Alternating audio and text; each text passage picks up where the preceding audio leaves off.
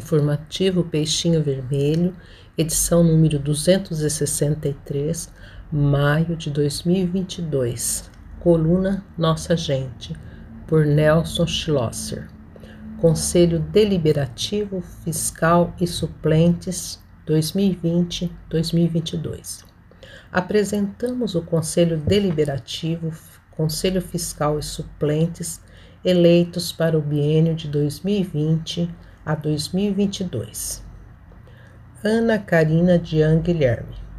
Tem 45 anos, casada, mãe de duas filhas, Ana Dian Guilherme, de 11 anos, e Helena Dian Guilherme, 4 anos. Em 2008, conheceu o Centro Espírita Ceareiros de Jesus. Aspas.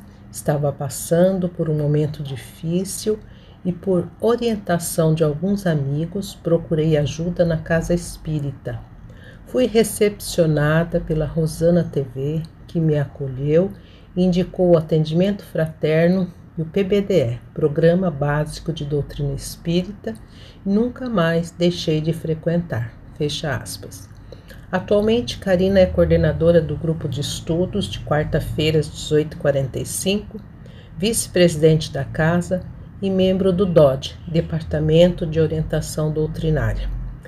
Na sua família, ela foi a primeira a estudar a doutrina.